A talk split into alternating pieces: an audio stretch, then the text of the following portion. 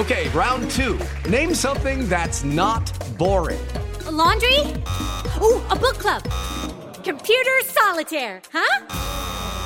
Ah, oh, sorry, we were looking for Chumba Casino. That's right. ChumbaCasino.com has over 100 casino style games. Join today and play for free for your chance to redeem some serious prizes. ChumbaCasino.com. No purchase necessary. Full prohibited by law. 18 plus terms and conditions apply. See website for details. Yeah! Filho não tem manual. Mas bem que poderia. Manual do Filho, com o psicólogo Tiago Tamborini, especializado em comportamento de crianças e adolescentes.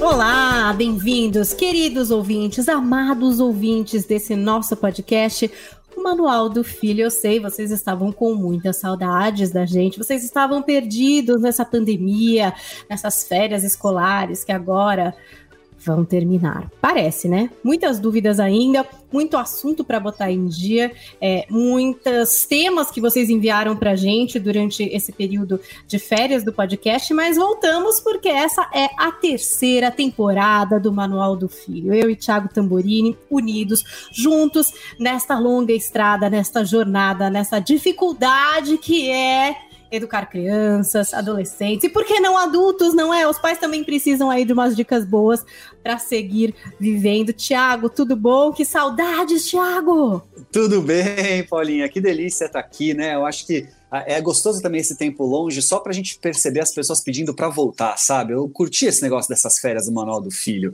Todo mundo comentando, falando quando é que vem o próximo, tá fazendo falta.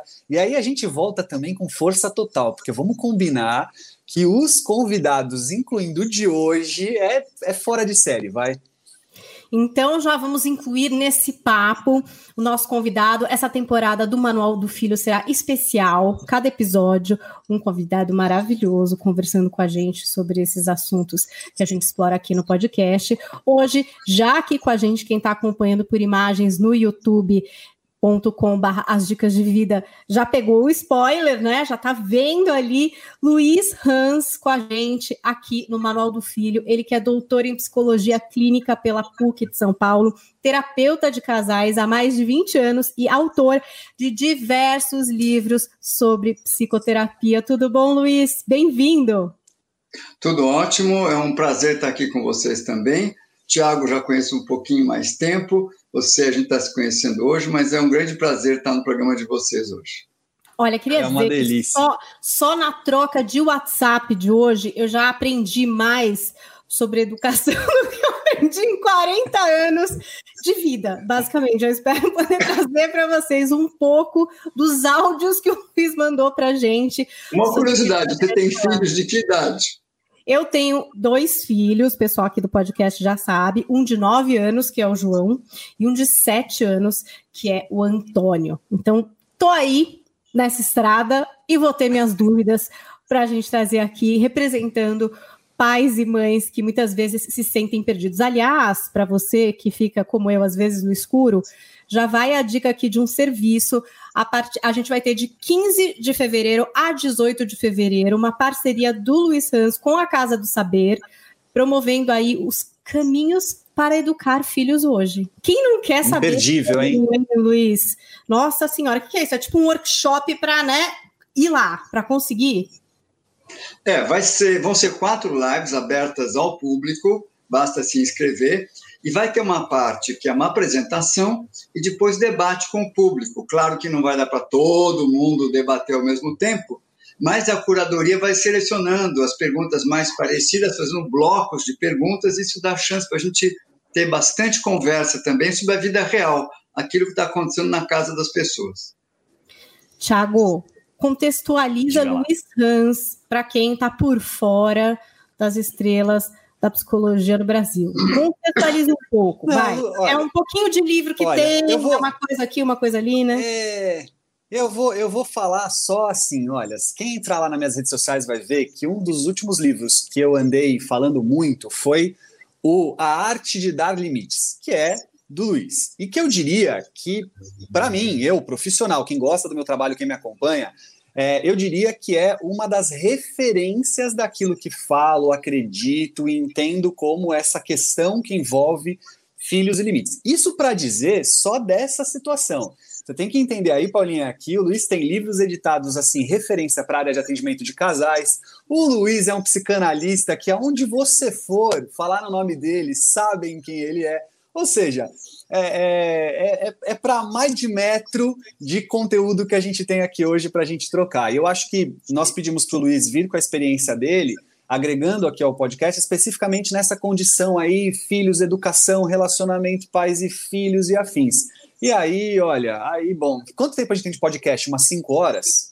É, eu fiquei um pouco preocupada com isso. Eu acho que talvez a gente tenha que fracionar para conseguir sugar de Luiz Hans tudo que ele resumiu tão bem ali nos áudios que ele mandou para a gente. Eu tentei é, trazer aqui alguns tópicos para ver o máximo que a gente consegue avançar hoje, mas é claro que é muita coisa. E como você citou o livro, Thiago, A Arte de Dar Limites, Como Mudar Atitudes de Crianças e Adolescentes é, a gente fala bastante de limite aqui, né? E eu acho que quando fala de educação, é, tem sempre essa questão do limite.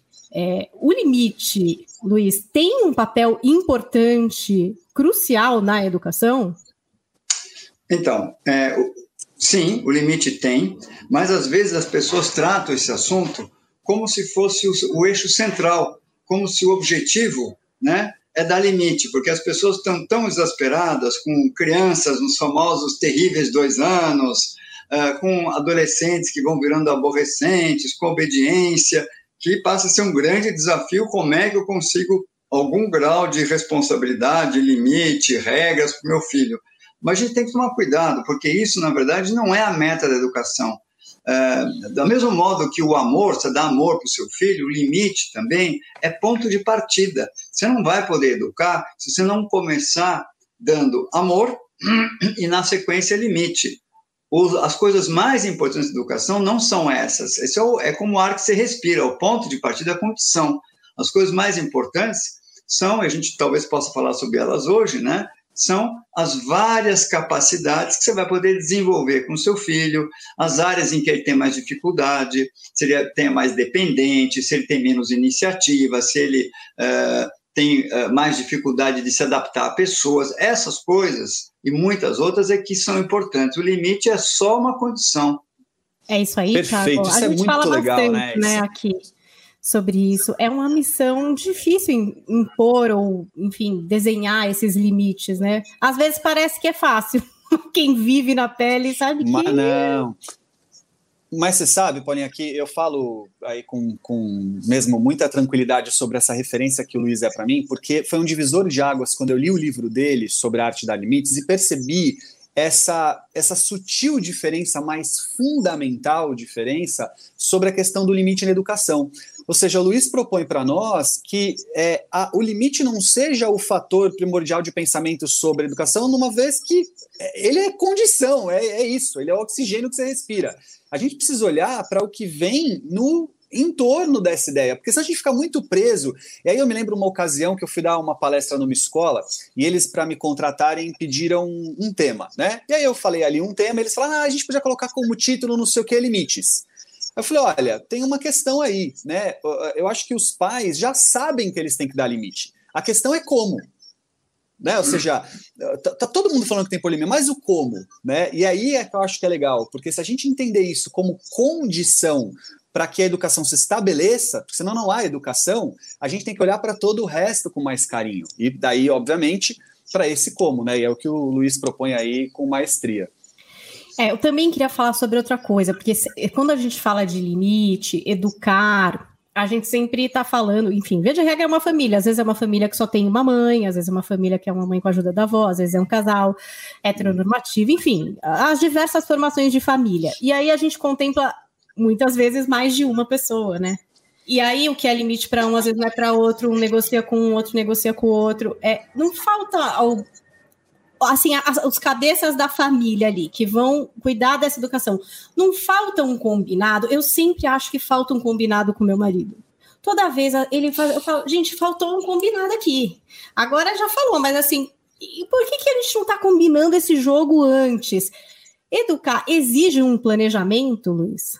Então, uh, sem dúvida nenhuma, quando os pais conseguem se alinhar melhor ainda com os avós, que não é tão fácil, e com eventuais terceiros, professores, alguém que ajude em casa, melhor, porque a criança se sente mais orientada, situada se tiver uma linha. Se cada um falar uma coisa, obviamente é mais, não é impossível, é muito frequente ter pais separados, cada um tem uma maneira de educar, é, pais que às vezes ficam, um pai ou a mãe é mais omisso, o outro cuida mais dessa parte de dar normas, regras, não é impossível, mas é claro que o ideal é alinhar, né? Mas sobre a questão do, antes de falar até de planejamento, questão do limite, é assim, é, o, o importante, talvez a gente possa discutir isso um pouco aqui, é quando a gente fala em educação, pode ser qualquer coisa, limite, estimulação, uh, uh, carinho, tudo que, uh, que a gente discute em educação, como disse bem o Tiago, as pessoas sabem perfeitamente o que tem que fazer. A grande dificuldade é o como. Quer dizer, os pais perguntam, eu estou dando um limite forte demais? Eu estou exagerando? Eu estou sendo muito repressor? Como é que eu falo para meu filho não ficar na rede social ou nos aplicativos, nos, nos games? Como é que eu falo para o pequenininho que agora chega de comer chocolate, agora é hora de comer um pouquinho de fruta? Como que eu dou o limite? Como é que eu falo para o adolescente que não dá para ir nessa festa? Então, uma boa parte do meu trabalho com os pais e dos livros e da conversa é ajudar os pais a desenvolverem critérios para eles terem mais segurança, para eles conseguirem decidir que tipo de limite eu vou dar, até que grau, né? É, e como que eu faço isso? Porque dizer que precisa de limite, no fim, a gente não ajuda tantos pais quando a gente diz para eles: olha, você tem que dar um bom exemplo, você tem que dar limite, você não pode recuar. Mas vai fazer isso na sua casa. Fica aquela conversa de psicólogo: é, na sua casa é fácil, quero ver você vir na minha. Né? Você não tem aqui esse filho que eu tenho, né? ou esse marido, essa mulher que eu tenho. E aí é que é o legal, quando a gente uh, conversa sobre situações do dia a dia, bem concretas, e usa alguns desses conceitos para desenvolver critérios. Então, vou aproveitar e falar duas, três coisas bem eh, já ligadas à prática, né? mas que já são, vamos dizer, uma, uma certa dica. Né? O, o primeiro é que, assim, o, o limite, né? Eh, você tem dois grandes grupos de limite, tá? uh, um limite que nós podemos chamar de situacional, que é quando está acontecendo o problema. Você vai lá para um esparadrapo, você põe um band-aid, para de dar chilique aqui na loja de brinquedos, uh, não responda assim para sua avó. Você está intervindo num momento, vamos dizer, de crise. Só que esse é um tipo de limite. Outra coisa é, entre essas situações, num momento bem mais calmo, fora da crise, que é o momento que realmente você vai dar um outro tipo de limite, que não é o band-aid, não é o esparadrapo, não é conter uma emergência, não é um limite situacional ligado àquela situação. É um limite né, transformacional, é quando você quer mudar a atitude. Por isso que o subtítulo do livro é Como Mudar Atitudes, né, de crianças e adolescentes. Como é que eu faço que na próxima vez que a gente for numa loja de brinquedos, na hora de ir embora, a minha filha ou meu filho não dê um escândalo e, e não obedeça a ordem de ir embora. Eu não vou conseguir ensinar isso ao meu filho na hora do problema. Na hora do problema, eu posso fazer uma série de coisas, mas a não ser que eu crie um trauma assim gigante, que a criança fique totalmente desmobilizada, né, eu não vou conseguir, a partir daquela intervenção, resolver o problema. Isso é um grande equívoco que os pais fazem. Quando está tudo bem, eles não aproveitam essa época boa para preparar o filho para que ele aprenda como lidar com situações que irão se repetir briga de irmão, tá? eles pegam só quando a coisa desandou, o trem descarrilhou, o carro foi para a caixa de brita, agora eles vão lá tentar resolver, né? E o que acontece? Os nossos avós e bisavós, eles tinham um bom método para resolver isso. Eles pegavam a cinta, a vara de marmelo e criavam um trauma, todo mundo ficava apavorado e a maioria das crianças, a partir daí, aprendia que não podia. Mas isso hoje não existe mais. Esse método da vovó, da bisavó, ele não é mais é, viável hoje em dia. Nós temos uma outra sociedade, nós temos uma outra maneira de pensar, não faz sentido isso hoje, não, nem funcionaria. Né? Então, essa ideia de traumatizar terrivelmente o filho quando acontece né, uma desandada, para que ele, no susto, aprenda a não fazer mais isso, ele nem entende por quê, mas ele sabe que fez, apanhou, isso não, não tem mais como fazer. E mesmo na época dos avós, você tinha um grupo de crianças que não se impressionava com isso. E virava aquelas crianças, a gente lê em historinhas do Monteiro Lobato, em outras, né? Huckleberry Finn, lá do, do, do, do é, na história do Tom Sawyer e outros Mark Twain, e muitas outras, o menino Traquinas, o menino Sapeca, ou a menina, que vivia apanhando de castigo e nem aí. Então, o castigo, além de não ser mais viável hoje, é, é, nem sempre funciona. Então, essa é a primeira dica: tem dois tipos de limite diferentes. Interessante e, é isso. Quer falar? Fala-te. Eu queria, não, eu queria também falar uma coisa, Luiz, não sei se você concorda comigo, mas é, esse limite muito situacional do momento, né, aquele que você só atua na hora do problema, ele traz, e, e através dessa coisa do, do, do da, da, energia, né, do criar trauma, ele traz um outro detalhe. Você acaba deixando passar uma mensagem que é o problema é só quando eu estou vendo ou quando você está diante dos meus olhos. Você não educa para aquilo, você educa para o, o, a bronca, para o castigo. Então, é como se assim, na frente do meu pai eu não posso agir assim, na frente da minha mãe eu não posso falar isso. Mas longe, bom, aí eles não vendo, porque você não educou, você não colocou um limite que está dentro daquele indivíduo enquanto personalidade, enquanto características de valores e afins. Ele ficou condicionado à bronca, à porrada que ele tomou ele não condicionou ao certo e errado no sentido do que ele estava fazendo, né? Então tem ainda, do meu ponto de vista aqui, um a mais problemático dessa história, né? Isso. Você, além de no máximo criar um trauma, ainda cria uma sensação de que o problema é meu pai ou minha mãe me dar bronca. O problema não Isso. é o que eu fiz. O problema é o castigo, não é o que eu fiz, né? Esse Isso. é um problema ainda maior. É, é. Também queria falar Legal. de uma coisa que é, o Luiz estava contando para a gente ali no WhatsApp, que provavelmente o Thiago já sabia, mas que são coisas que às vezes a gente se esquece, considerações na hora em que a gente vai fazer essas abordagens, né? Então, Luiz, a questão, por exemplo, da idade, da personalidade da criança, né? Porque às vezes chegam essas receitas assim, né? Abre lá na internet, ah, faça isso, faça desse jeito, faça isso aqui que vai dar tudo certo. E às vezes você fala, gente, não está dando nada certo eu olho para essa criança, não está nem entendendo o que eu estou falando. Né? Ou meu filho não está sendo bom, ele está ficando pior, ele não está reagindo a isso, ele está com aquela cara de interrogação para mim. Então, isso é importante também, né? Compreender a diferença. Tá falando uma criança de 5 anos, ou tá falando com um menino de 13 anos, ou um adolescente de 16 né? Um que é mais extrovertido, um é mais introvertido, um é mais traquina mesmo, é o jeito dele, é desafiador, o outro não, ele obedece mais. É completamente diferente, né? É, aí você pegou um negócio legal que é o, o kit educação. Vamos dizer que eu tenho uma caixinha de ferramentas de educação, né?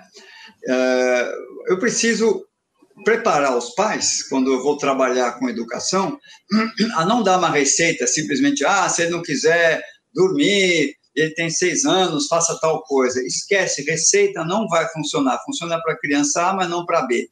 Né? É, você tem que entender um pouco a mecânica né, das coisas, as lógicas por trás das coisas. Então, um kit educação é bem o que você está dizendo. Primeira coisa, os pais, é, é uma das primeiras coisas que a gente faz quando a gente vai ajudar os pais a educar filhos. É entender o que esperar de cada idade. Não é que o pai ou a mãe tem que virar um psicólogo especialista em teoria do desenvolvimento, não é isso mas é uma dica prática, o que você espera de tal idade a tal idade. Quando que eles começam a entender, que linguagem eles entendem, é uma coisa que a gente, de maneira bastante prática, em uma sessão em geral, já passou para os pais. Né? Uh, outra coisa é, o que você bem falou também, né? além da idade, o temperamento. Se você tem, por exemplo, é fácil entender isso, você tem um filho super tímido, e que você está preocupado que ele não tem coragem de dizer não, de aparecer, todo mundo manda nele, pela primeira vez ele vai e te desafia e não quer fazer uma coisa. Não é uma boa ideia dizer que você dá limite nesse menino, ele me desafiou. Esse é um que você vai dizer, olha, eh, estou tão feliz que ele começou a abrir a boca, deixa ele ser um pouquinho mal criado, porque isso para esse daí vale, que ele precisa começar a existir. O irmão dele é, é um panzer alemão, aqueles tanques assim que atropelam tudo, onde passa não fica nada, é um pitbull, é super agressivo e fala tudo. Esse, Nossa, esse... eu tô vendo a minha casa aqui, tá? Tô vendo aqui, já tô visualizando. esse daí vai precisar muito mais de limite do que o pequenininho ou o outro. Então, cada temperamento, você tem um filho né, que é hiper responsável, que é responsável demais e muito crítico. Você vai falar, meu, é, vai tomar um uísque, né? acalme-se, né? vá curtir a vida, para de estudar. Né? O outro, sem falar, pelo amor de Deus, você vai estudar agora porque não dá mais para ficar nessa moleza, essa preguiça. Então, cada filho tem uma necessidade diferente. Um precisa de muito carinho, de grude, o outro gruda demais, né? precisa chegar a hora de você empurrar para fora. Não funciona para o mesmo filho a mesma regra. Assim, para cada filho é um pouco diferente. Os valores são os mesmos, mas o que você vai fazer? Então, voltando, kit ferramenta, entender as idades. Kit ferramenta, entender o temperamento de cada um e não achar que tem uma fórmula igual para todos.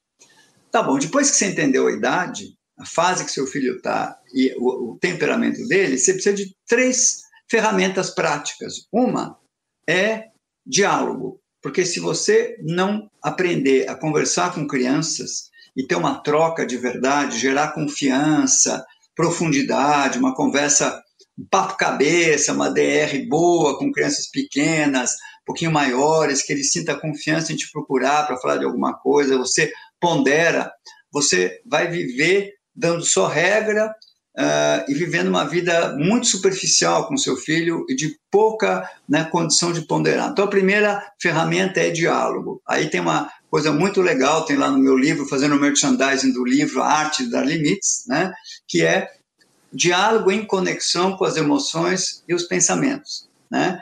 já com crianças a partir de 4 anos, 3 anos e meio, 4. Segunda ferramenta é que às vezes o diálogo não adianta nada. Você dialoga e a criança, ainda assim, algumas coisas ela entende, outras ela entende, mas não quer saber. Vou fazer e pronto. Às vezes você tem que ter coragem de impor o limite. O diálogo você mostra o limite. Uh, agora tem ferramentas para você impor. Você pode impor, diz, não, não tem saída. Eu vou, tenho que ter coragem como pai e mãe, vou impor você pode impor num nível leve, moderado ou mais forte. Não adianta sempre igual, não adianta sempre uma bronquinha leve, uma bronquinha moderada, uma bronquinha forte. E não é só bronquinha, tem bronca, tem gestão de consequências, tem castigo, uh, tem indução, tem várias maneiras de você impor o limite. Né? Então, você tem um filho, você entendeu a idade dele, o que, que você espera, o que, que naquela idade é aceitável, o que, que não é. Você entendeu o temperamento dele, é uma criança que precisa mais de uma coisa ou de outra. Agora você tem o seu outra, sua outra caixinha que são os seus kitzinhos, a chave de fenda, vamos dizer, o diálogo, vai. Ah, digamos que o, o martelo né, já é imposição de limites, né? Vou lá impor limites. Martelinho é limite leve, martelo médio é limite moderado, e o limite enorme quando realmente a criança está precisando de um corretivo. E por fim, a última ferramenta, vamos dizer que é o seu alicate, tá? que é o que você vai precisar para uh, poder fazer uma coisa que a gente pode chamar aqui de coaching para filhos, porque muitas vezes seu filho não muda, não é porque ele não entendeu que tem que mudar, ele teve um bom diálogo, ele percebeu, não é porque ele uh, não recebeu o limite, ele entendeu que não pode agir daquele modo, mas às vezes os pais esquecem que ele não sabe como mudar. Ele quer, mas não sabe como, né? Como os adultos também, o fumante. Fumante se conscientizou pelo diálogo com o médico, etc., que ele vai ter um enfisema. Né? Ele levou um limite imposto pela mulher dele, que diz assim: olha, beijar fumante é que nem lamber cinzeiro velho, eu não fico mais com você se fumar. Então ele recebeu um limite e entendeu também, só que ele não consegue parar, ele está viciado, ele não sabe como. E aí tem o, os pais poderem ser coach, mentor, uh, parceiro do filho e mostrar como fazer. Como que se eu sou uma criança mandona, como é que eu consigo brincar com alguém sem ser mandão? Porque não adianta só dizer, olha, agora chega de ser mandão, você tem que deixar os amigos brincarem com você, né? Ou explicar, mas ele não sabe brincar de um outro jeito. Então os pais esquecem que precisa também o terceiro elemento. Então estamos já com idade, temperamento, as três ferramentas que é, né, diálogo, imposição de limite e coaching para filhos. E a última coisa é para onde que eu vou com tudo isso? Em que direção que eu vou né, eh, rumar com, essa, com, essa, com esse meu ferramental? Em direção às competências de vida que eu preciso preparar com meu filho. Eu sei que eu me alonguei, mas acho que deu uma visão panorâmica. Maravilha! Ser uma educação menos caótica, menos errática. Não, é maravilhoso. Acho que já deu para entender, Paulinha. Acho que, acho que já deu para entender porque não dá para perder a parceria dele com a Casa do Saber nesses encontros que nós teremos ali, né? Porque é, eu acho que o Luiz traz para nós com tanta clareza aquilo que a gente precisa para compreender esse processo que está dito, né? E aí, é, Luiz, acrescentando no início da sua fala sobre essa questão, né, do entender quem é o filho, eu também digo muito sobre a importância dos pais entenderem quem são eles a usar essa ferramenta, né? Porque também tem o perfil do pai, da mãe diante do filho, enquanto que às vezes a gente lê uma receitinha e não tem nada a ver com a nossa forma de ser, com a nossa maneira de entender, interpretar, como sujeitos que somos, né? Então os pais também têm que entender um pouquinho como eles costumam atuar diante dos filhos, porque também não existe um jeito certo, único jeito só de a, a, um, um, marceneiro executar uma ação numa determinada máquina. Existem marceneiros que vão usar a mesma máquina corretamente, mas de formas diferentes, né? Quem é esse marceneiro usando aquela ferramenta? É também mim uma função importante, porque eu vejo às vezes os pais fazendo perguntas para mim que eu digo assim, não, mas primeiro me diga quem é você, né? Primeiro me diga o que você entende disso. Né? Às vezes eu gosto de resgatar com as mães aquela, aquela energia, Luiz, é, a Paulinha sabe, eu falo bastante disso, né, Paulinha? Aquela energia de que a mãe ouvia o choro do bebê, ela sabia se era de fome, se era de frio, se era de dor, se era de manha, se era de sono. E os pais bem conectados também sabiam, é que a mãe sempre nadou de braçada nisso. Falo, resgata isso. Você, mãe, também vai saber, né, entender a partir de você o que está acontecendo ali, né? Tenta ficar um pouco menos teórica, buscar demais a resposta fora. Olha para dentro, olha para você, né? E aí eu acho que juntando com tudo que você falou aí, nossa senhora. Foi legal, porque acho que também, é, muitas vezes, quando a gente está no rolo compressor que é a vida, eu considero a vida um rolo compressor, né? Ela vai passando por cima da gente. Então, às vezes é o trabalho que está tomando conta da sua cabeça, às vezes é um problema na família, alguma coisa, né? Até com, com os nossos pais, porque a gente também tem as nossas questões, não é só em relação aos filhos. E eu acho que muitas vezes a gente perde essa perspectiva, no sentido de assim, para onde vai, né? o que eu quero no final disso? Aí você fica, por exemplo, muito presa naquela nota de matemática. E daí? Às vezes, para onde vai, isso não tem importância, mas acaba tomando uma proporção muito grande e até atrapalhando aí esses grandes objetivos, coisas que você acredita. Eu, por exemplo, sou uma pessoa que não acredito que a escola faz a pessoa. Eu não acredito nisso. Eu não consigo acreditar que porque você é 100% na escola, sua vida vai ser nota 10. Só que eu me pego várias vezes muito preocupada com a questão da nota. E eu fico, gente, mas eu nem acredito nisso. O que, eu estou causando a respeito disso? Né? Porque realmente a gente fica confuso, né? Vem alguém, vem a mãe falar, mas meu Deus, não está crescendo para a direita, não está indo para a esquerda, por que você fez, teve essa decisão? E a gente perde a perspectiva é, é, dessa entrega, porque eu acho que educar um filho é entregar para o mundo, né? Aí você quer entregar apto, que nem o Luiz estava dizendo aqui. Até vou adiantar um dos tópicos que ele colocou para a gente, que são essas seis competências para poder lidar com a vida. Cara, seis são poucas, eu fiquei feliz que são seis, porque a gente fica querendo equipar eles ao máximo, né? Não, ele tem que estar tá muito equipado. É inglês que tem que saber, ele tem que lidar bem com as pessoas, tem que ser simpático, dar bom dia. Ele também precisa saber comer e ser esportista e comer saudável, porque não? E a gente fica nessa elaboração para querer entregar, né? E aí, na nossa vaidade, mesmo como o Thiago está falando, né? Eu sou uma mulher muito vaidosa, entendeu? Muito perfeccionista. Eu fico querendo entregar esse grande pacote, às vezes me esqueço que é um pacote personalizado, é uma pessoa, amor, não é só o seu pacote, né? Mas seis competências eu fiquei feliz, porque seis é um número baixo, acho que para a expectativa das mães loucas que querem entregar com mil competências para o mundo, né?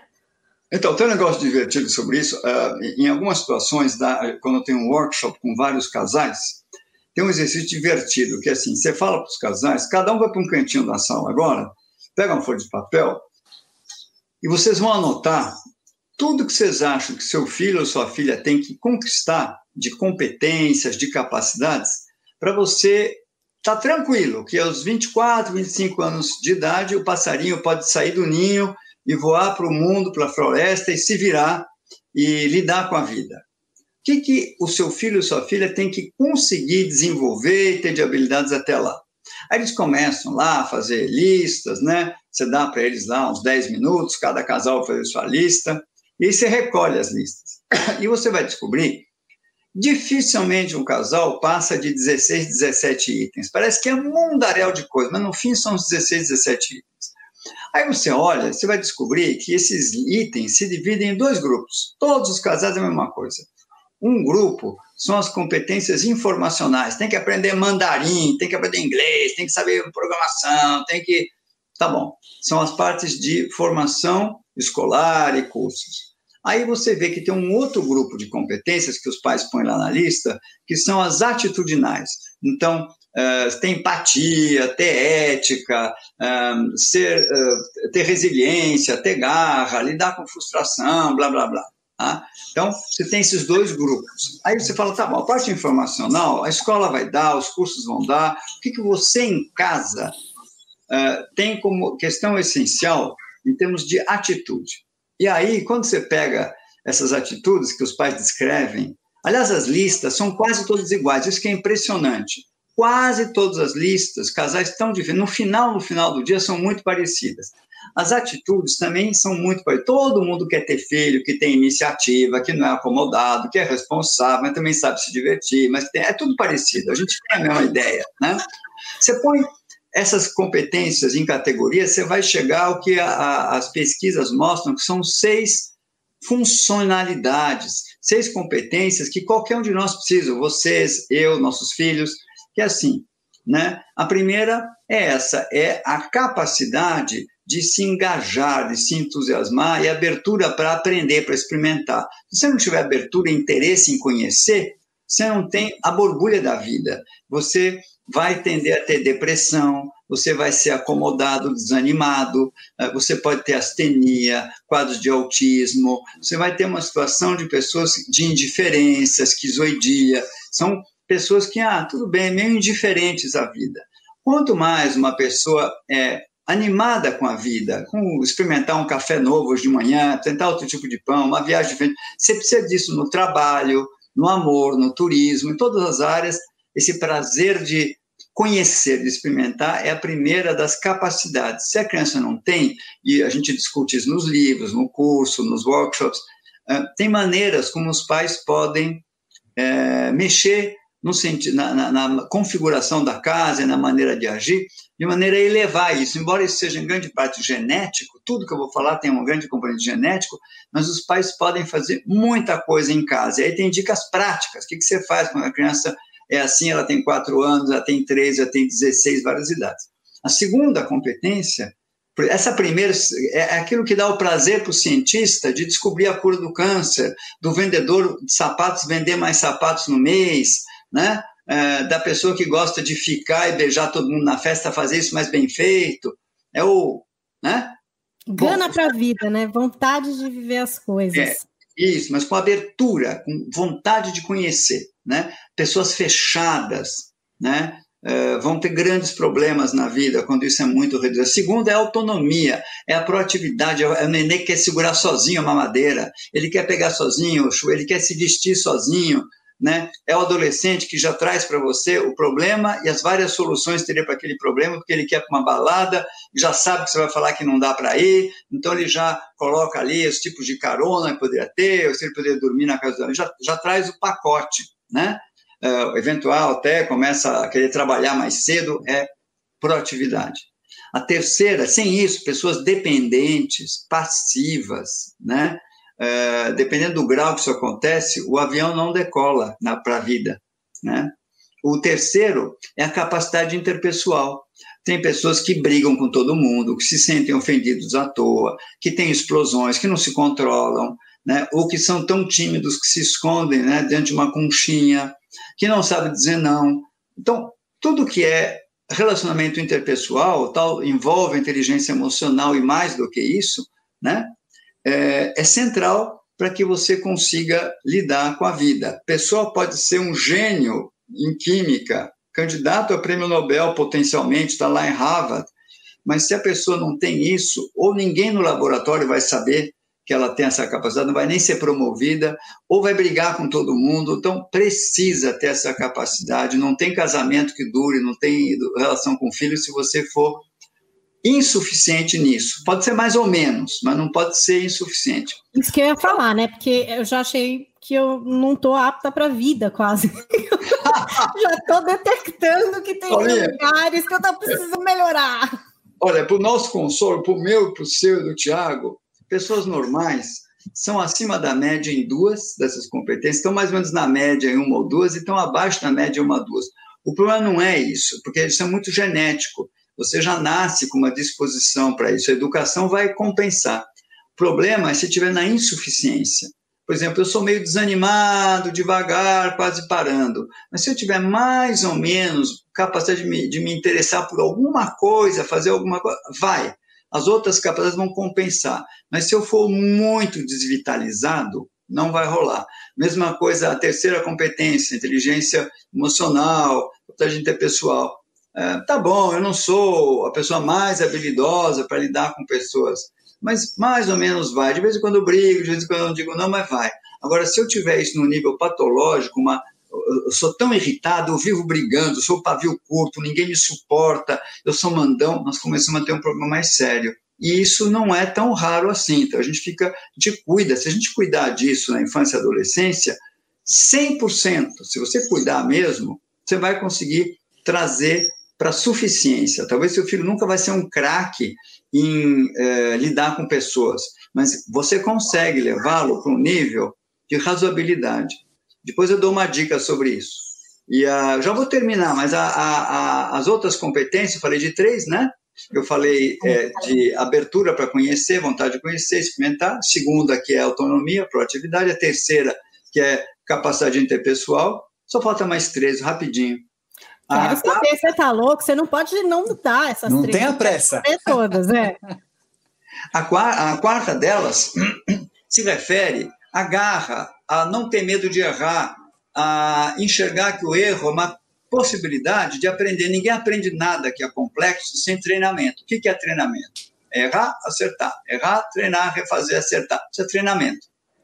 Não tem como aprender inglês, natação, uh, flertar, uh, se vestir bem, trabalhar, uh, matemática, nada sem, nada que é complexo eu aprendo sem experimentar, várias vezes treinar.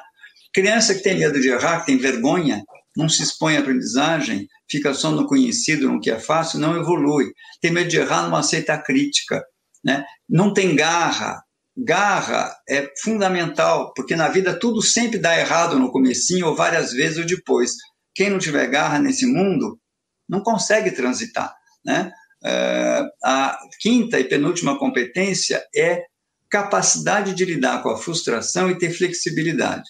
Frustração a gente aguenta um pouquinho, muito também não. Tolerância à frustração não é uma solução na vida, tá? É importante como band-aid. Eu tenho que aguentar um pouco de frustração. Se eu não aguentar, eu não vou viver. Eu preciso de vez em quando engolir sapo. Mas a médio prazo, eu preciso ter uma coisa que é o antídoto da frustração, é não ficar frustrado, não é aguentar a frustração, é não ficar. Como é que eu, qual é o antídoto? O nome do remedinho para não ficar frustrado é flexibilidade. Né? Então tá bom, não consegui aquela viagem que eu queria muito conseguir. Né? Então a criança com quatro anos, boa, boa, você prometeu que ia me levar para a praia, caiu a barreira, choveu, a gente não pode ir para a praia. Boa, boa, eu te odeio, odeio minha vida, estou infeliz, você prometeu. Pronto. Frustração, pouca flexibilidade. A outra criança fala: ah, e se a gente fosse convidar um amigo para brincar, se a gente fosse fazer um piquenique no jardim zoológico ou no horto florestal, vamos assistir um vídeo, vamos para uma peça de teatro, tem flexibilidade, encontra boas substituições. O adulto é idêntico. Adultos frustrados, mal-humorados, atolados em casamentos ruins, em trabalhos ruins, sem flexibilidade, vivem frustrados. E a quinta e última, tudo isso tem muita pesquisa em laboratório, tem muito trabalho, tem muitas estratégias para promover isso com filhos, fazer isso em terapia. A quinta e última é a capacidade de analisar e planejar. Então, se eu sou impulsivo, eu quero tudo para agora, não consigo me controlar de um prazer momentâneo, né? eu não poupo dinheiro, eu torro tudo que eu ganho, eu vou acabar falido, eu preciso abrir mão de uma delícia que seria agora consumir um certo produto para ter lá na frente. Isso já vale na infância, tem o famoso teste, quem quiser olha depois na internet, da, do marshmallow. Né? Maravilhoso. Se for o caso, eu entro aqui no exemplo, mas talvez as pessoas olhem depois na internet, o famoso teste do marshmallow. Enfim, a criança que contém o impulso momentâneo e adia o prazer para esperar um pouco, entender uma situação, planejar uma ação, depois executar para arrumar o armário, estudar para uma prova, né? a gente ensina isso. Alguns filhos com uma genética muito obsessiva, perfeccionista, tem isso em excesso. Tudo certinho, e caxias, e tudo planejado, e contém e tal, também não é legal. Mas muitos, a maioria, tem isso em falta, né? Quer tudo para ontem e para agora, e não quer pensar 10 metros para frente. Então, a gente tem que ensinar. Então, essas seis competências, se você tiver isso todas no nível da suficiência e uma outra na excelência e outra na média, né? Você consegue levantar voo no avião da vida e não importa se você estudou em Harvard ou numa faculdade Chirica da Serra. As pesquisas mostram que as pessoas que fizeram, então, uma pesquisa super interessante, os 20% melhores alunos de Harvard em ciências, né? Entrar em Harvard é um desafio, já tem que ser fora da curva. Os 20% melhores, eles publicam mais papers, têm carreiras incríveis. Sabe o que acontece com os 80%? Eles fracassam, desistem e estão muito mal. Aí você compara com Maryland, que é uma faculdade como aqui Chirica da Serra, é assim a, do, do nono nível no patamar. Os 20% melhores têm uma carreira excelente, com muito sucesso, às vezes alcançam e se equiparam aos de Harvard. Os 80% piores são um desastre. As pessoas falam, mas não é possível, os 20% melhores da faculdade ruim estão muito abaixo dos 80% melhores. Onde está a diferença? Não é a faculdade. É autoconfiança, autoestima e essas competências. Elas valem mais do que a faculdade. É claro que eu não estou, pelo amor de Deus, eu não estou desvalorizando faculdade nem Harvard, mas essas competências, os estudos mostram que elas têm um peso bem maior do que a faculdade que você fez e a nota que você tirou. E, e, uma questão importante também aí, né, Luiz? Delicioso te ouvir aí, né? Ouvir de você essas questões, porque a gente acaba estudando e agora está tendo a oportunidade de ouvi-lo. Mas é, eu acho que os, a, os, pais que nos ouvem agora, né, as mães e os pais aí que nos ouvem, tem um detalhe. É, Paulinha, não sei se você percebeu, mas nessas seis competências, muito do nosso papel é de não atrapalhar. Porque se você olhar com carinho, se a gente pega uma criança que acabou de nascer e você deixa com que o fluxo natural da vida aconteça e os pais, ouvindo o que a gente está dizendo agora, conseguissem desde o primeiro dia ter isso como orientação, é natural de uma criança que ela queira, ela seja curiosa, de que ela desenvolva. Muitas vezes o que acontece com essa criança? Aquele pai ou aquela mãe que de forma exagerada vai lá e tolhe nesse desejo. Ou a da autonomia, né, Luiz? Sem saber, às vezes. A criança, né? por, natureza, é, a criança por natureza, a criança saudável, né? Por natureza, ela tem o desejo da autonomia nela. O que acontece é que muitas vezes os pais, de uma outra maneira, vão lá e. Então, é claro que é delicadíssimo, porque você vai ter que saber dosar entre aquilo que é da intervenção necessária e importante do pai e da mãe e aquilo que é o de deixar com que o sujeito se desenvolva naturalmente. Mas eu arriscaria dizer que nos tempos atuais muitos dos problemas que uma criança ou um adolescente desenvolve tem a ver com o desejo sobre humano que muitas vezes um pai e uma mãe têm de se sobrepor ao que é o filho enquanto um sujeito, ou seja, de não deixar que o filho se apresente como quem ele é como sujeito, tentando o tempo inteiro dizer, não, não, não, importante não é isso, é isso. Não, não é assim que vai fazer, é desse jeito, né? Então, eu me lembro de uma situação, Luiz, você que conhece aí o, o, meu pai, o Wilson, né, que são colegas de profissão, trabalharam juntos. Eu me lembro de uma situação, Luiz, em que eu, na escola, a gente tem, quando vai aprender verbos, você lembra que a gente coloca, né, eu, tu, ele, nós, vós, eles, do ladinho, e aí conjuga o verbo, né? Eu tinha uma mania de colocar no cantinho da folha e sair conjugando todas as outras colunas. Eu não colocava em toda a coluna eu só colocava o tu, eles no cantinho, né? E aí era complicado porque eu tomava bronca às vezes dos professores, né? Eu, eu, eu aquela coisa, tem que colocar em toda a coluna, e eu não entendia por que toda a coluna, né? E aí um dia conversando, né, aquela coisa de aluno tentando é, estudar em casa tal, eu me lembro do meu pai dizendo assim, falou assim, olha, Thiago, é o seguinte, vamos entender uma coisa aqui, ó. Você tem essa estratégia para aprender e siga ela. Mas quando você estiver fazendo isso para um professor, tem as regras que ele vai ter que te exigir seguir. Então, você pode fazer do seu jeito quando isso dizer respeito a você e a sua forma de aprender, mas o professor está exigindo que você dessa forma, então você vai ter que aprender também a seguir o que é de uma regra. Naquela hora ele estava dizendo assim: ó, existe uma diferença importante e legal de você ser você e o seu jeito de fazer, válido, mas tem momentos que você também vai ter que seguir a regra do contexto que você está inserido, né? Então ele não chegou lá e falou assim: ah, filho, faz o jeito que você quer, esses professores aí também. Para que, que não vai pôr em toda a coluna, filho? Você está certo, economiza aí. E tampouco disse, filho, é o seguinte: o professor não está mandando? Está mandando, tem que fazer desse jeito. É que você está fazendo errado. Né? Ou seja, eu acho que essa dobradinha ela é fundamental para que a gente possa ter filhos com essas competências que você está falando. Porque, via de regra, se a gente não atrapalhar muito, pelo menos metadezinha delas aí eles vão ter naturalmente, hein, Luiz? Não sei o que, que você acha.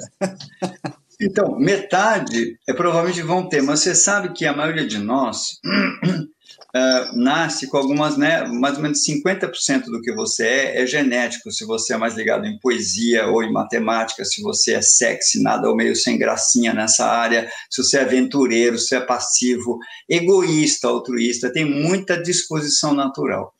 Então, uh, eventualmente, né, uh, ser mandão ou ser muito egoísta ou pouco empático pode fazer parte da natureza da criança, e eu não vou ter muita certeza que deixando a criança mais à vontade, isso vai seguir o, melhor percurso. Né? Ela pode uh, ter uma natureza muito preguiçosa, muito acomodada, e isso pode ser disfuncional. Então, na verdade, é, eu não vou escapar de observar o meu filho, o que se espera da idade e entender o temperamento dele e fazer mais ou menos o seguinte: imagina que você tem dois filhos. É uma analogia, mas acho que dá uma boa ideia. Eu vou fazer esse exercício aqui. Eu tenho mesmo dois filhos, então vai ser fácil. Vai. Tá. Um nasceu, vamos dizer que fossem dois meninos, com um corpo de alterofilista ucraniano campeão olímpico, aquele cara baixinho, arracado, forte, ossos largos, músculos curtos. O outro nasceu com um físico de maratonista queniano, aquele cara longilíneo que corre duas horas sem parar, ossos fininhos. Qual o problema? O ucraniano, se você não cuidar, ele vai ter encurtamento muscular, problemas cardíacos, circulatórios, e ele precisa fazer muito alongamento e correr, senão ele vai ficar doente e disfuncional. O queniano, que é alongado, corre, ele precisa levantar muito peso, senão ele vai ter problemas severíssimos ósseos e determinados problemas circulatórios. Ora, o que acontece? Esse ucraniano que você vai compensar, você vai calibrar e ensinar a correr, a fazer alongamento, que não é a natureza dele, ele nunca vai ser um bom maratonista. Ele vai correr com aquelas perninhas curtinhas, grossas, mas ele vai correr ele precisa atingir a suficiência, não a excelência. A excelência dele está em levantar peso, mas a suficiência, então você vai ter que forçar a barra, ou estimulando, ou seduzindo, ou obrigando, mas de algum jeito você vai ter que conseguir que esse faça isso. O keniano é a mesma coisa, ele não gosta de levantar peso, mas ele vai ter que fazer, senão ele vai ficar muito doente. Ora, nós mesmos, nossos filhos, você tem um filho que é disfuncionalmente mandão e egoísta, um filho disfuncionalmente acomodado, Uh, um filho, assim, ah, mas eu vou motivar o meu filho, ele só está assim, desinteressado porque ele está numa escola chata, vou pôr numa escola construtivista. E você põe, continua acomodado. Ah, não, mas é que ele está meio deprimido, está lá um antidepressivo, continua igual. Não, mas é porque a mãe é muito intrusiva. Gente, nós temos que em algum momento entender que tem isso, tem mãe, tem escola, mas existe a natureza da pessoa. Se a pessoa é muito, digamos, ele é muito acomodado demais, né, e pouco motivado, muito passivo, né, e não é por timidez, é simplesmente tem um traço no espectro, assim, quase da esquizoidia, mas não é. Você vai ter que trabalhar ativamente e tem métodos que os pais podem fazer isso em casa e melhor do que os psicólogos. Por quê? Então, a gente pode em casa estimular as seis competências de uma maneira maravilhosa, através de atitudes, práticas, treinamentos, conversas e indução. Tá? Então, é, isso que eu trabalho nos workshops com as famílias e quando acompanho as famílias, né? Ah, tem um filho que briga com todo mundo, outro não lida com frustração, né? Então, como, como ensinar uma criança a se tornar flexível? Né? Tem técnicas ótimas e os pais podem fazer isso. Então, quando você percebe que tem uma dessas dificuldades, vale a pena você fazer isso. E por que pai e mãe? Por que não psicólogo? Por que não escola? Porque é, a gente já sabe há muitos anos que não é porque a criança está batendo muito no irmão, agressiva, que você joga ela para o psicólogo, ah, o psicólogo resolve. Né? O psicólogo ele pode orientar os pais a educar melhor os filhos e, eventualmente, tratar crianças que têm problemas psicológicos. Mas uma questão que é de educação, você não está dando limite, você não está estimulando, você não está dando exemplo, não é o psicólogo que vai poder resolver lá no consultório. Né? Ele vê uma vez por semana e quem tem o lugar especial de influência, amor, legitimidade, força e presença são os pais. Então, os estudos mostram que, tanto para promover essas competências, como inclusive tratar problemas psicológicos graves, como esquizofrenia, autismo, os pais, hoje em dia, os psicólogos incumbem os pais de uma parte enorme das atividades de psicoterapia para pacientes graves né? Porque eles têm uma alavanca que funciona muito mais. Um pai de um filho, uma mãe de um filho autista, não é só abrir-se para o filho, são uma porção de práticas em casa, bem específicas, que quando o pai e a mãe executam, o psicólogo não vai ter condição de fazer com a mesma eficiência, mas ele vai orientar. E os resultados são fantásticos. Só para dar um exemplo, na, na, na, no autismo, que entre 2 e 4 anos, se você estimular na época certa, tem uma taxa de progresso gigante, mas precisa ser uma estimulação adequada. Mesma coisa, tem uma criança uh, que uh, tende a não lidar com frustração. Pais bem orientados vão fazer um efeito imenso sobre isso, mais do que um tratamento que só serviria se tivesse problemas psicológicos. E não é um problema psicológico, é uma questão atitudinal para calibrar em casa. Deu para ter uma ideia um pouco? Nossa, eu estou com muita esperança agora. Sério. Porque a gente vai vivendo. O que eu, o que eu tenho uma impressão grande até depois dessa pandemia foi alguma coisa que ficou até mais clara para mim é que às vezes a gente não dedica o tempo necessário para tudo isso que você falou, para observar o filho de fato, não na hora da briga, mas em outros momentos, né? É, infelizmente a gente passa muito tempo longe de casa. Eu não estou falando de tempo de qualidade, mas de tempo mesmo, de quantitativo. E isso faz diferença, né? Você não está vendo seu filho o tempo inteiro, e é bom às vezes ver o tempo inteiro também. Não só, ah, agora, vamos no cinema, é a hora que eu estou vendo. Não, eu estou vendo ele ali, no ócio. Eu estou vendo como ele toma banho. Convívio.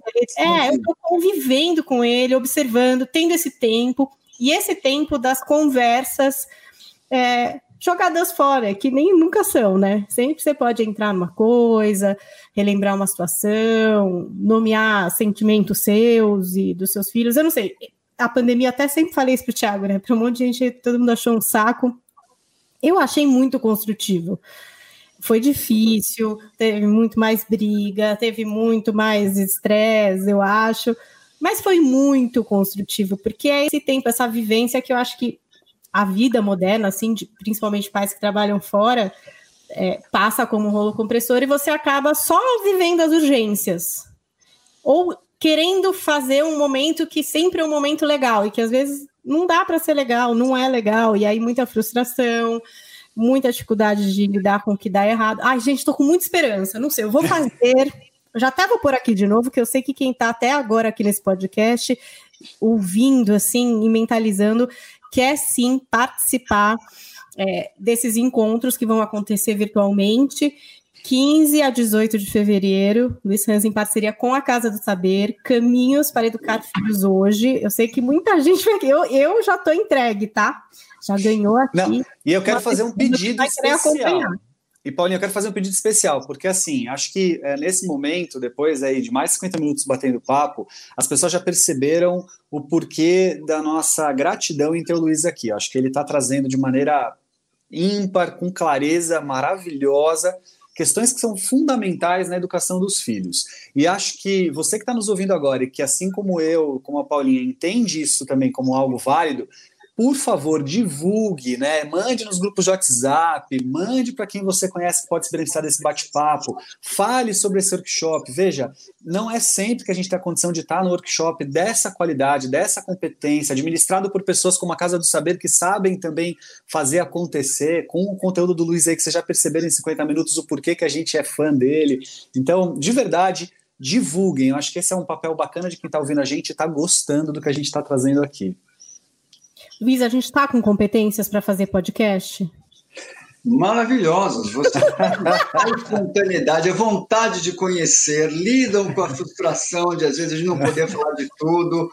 né? tem capacidade interpessoal de seduzir né, a mim, aos é, ouvintes, então, tudo. Show de bola, Ai, que bom. Feliz, Ufa, estamos validado. A gente está validado pelo Luiz, hein, Paulinha? Agora, Não, ó, podcast, pelo menos, a gente pode fazer. Agora, Agora, para bons pais, eu tô num caminho aí. Eu já vi que eu vou ter que trilhar umas coisas novas. Quero sim trazer esse conhecimento que o Luiz trouxe aqui parcialmente. Vou acompanhar de perto essas palestras. Acho que você que ainda não segue o Luiz nas redes sociais, para quem está assistindo em imagens em youtube.com.br dicas de vida, já está vendo aqui o arroba Hans com dois N's S, Luiz com Z, você pode seguir ele no Instagram. Lembrando que eu e o Thiago Tamborim também estamos no Instagram pedindo para quê? Para você ouvir esse podcast e nos marcar, para a gente saber que você está gostando. Nos marque lá no Stories. Eu sou arroba Paulinha Carvalho JP. Thiago, arroba Thiago Tamborini sem H, né, Ti? Sem H. Sem H. Apareceu na, nas imagens, apareceu com o no final, olha lá, escrevi errado, é Thiago Tamborino. Thiago Tamborino, que é, bonito, é, eu vou arrumar para você. Mas aí, o que que acontece? Vocês também podem ir lá e nos indicar quem vocês gostariam de ouvir aqui. Se quiser trazer o Luiz de novo, a gente vai tentar, apesar da agenda dele ser meio cheia, a gente vai, a gente vai trazer de novo quem você gostaria de ouvir, quais são os temas que você gostaria de ouvir aqui no podcast, o que é que você sente mais dificuldade, pode contar um caso de alguma coisa que está acontecendo na sua família, na sua casa, que a gente vai tentar te atender aqui nesse nosso bate-papo semanal. Luiz, muito obrigada. Foi um prazer incrível te receber aqui. Espero que você realmente tenha gostado. Fiquei feliz de estar validada como podcaster hoje. Super. Vou dizer até a próxima, porque ah, eu tô com uma impressão que o pessoal vai pedir, não sei. vai, vai, não tenho a menor é. dúvida. Luiz, obrigado, sua presença é sempre muito legal. A gente fica aí assim honrado de poder contar com as suas o seu conhecimento. Continue nos brindando com esses livros que você traz, com seus cursos, porque são sempre uma, uma referência para nós. E torcendo para que. Eu vou estar tá lá nesse, nesse curso aí da, da Casa do Saber, do dia 15 ao 18, não vou perder, não. E torcendo para que seja um sucesso como todos os outros. Gente, muito obrigado pelo convite e pelo astral, e pelo papo, e pelas discussões. E vamos nos cruzando nos caminhos da vida, não é? Sem dúvida. Isso mesmo, e vocês, queridos, que estão aí com o Manual do Filho, inscreva-se, manda no grupo de WhatsApp. O meu sonho é receber no meu próprio grupo de mães o meu próprio podcast. Eu já ah, recebi, hein? O meu já, já deu certo. É. O meu não deu certo, estou esperando você, que é do grupo de mães, que eu não posso falar a escola aqui, não vou expor meus filhos, mas que eu já falei em outros episódios, mas tudo bem. Aí vocês pegam e me mandem. Mandem lá no grupo, diz que esse podcast é bom e vamos compartilhar essas conversas e essas dúvidas que eu acho que são comuns a pais e mães de todo o Brasil, quiçá do mundo, que sabe Olha, Paulinha, eu já tive notícias do nosso podcast circulando em é, grupos de mães em Portugal, Miami, uh, que mais? Olha, mais assim, alguns Macau. outros Macau. fora das nossas fronteiras. É, Desculpa, por enquanto, Luiz, não só... Macau. Macau. Macau lá. Né, falou português, está podendo ouvir aqui e acho que é internacional esse tipo de dúvida, não, não é difere aí. muito, né? Os é pais têm dúvidas bastante semelhantes. Bom, gente, muito obrigada. Até a semana que vem. Até é mais. compartilhem no grupo de WhatsApp, inscrevam-se aqui se você está chegando pela primeira vez. Não se esquece, vai lá no Spotify, Deezer, inscreva-se, que aí você recebe semanalmente as nossas atualizações. Obrigada, Luiz. Obrigada, Thiago. Até a semana que Até vem. Até mais. tchau. tchau. tchau.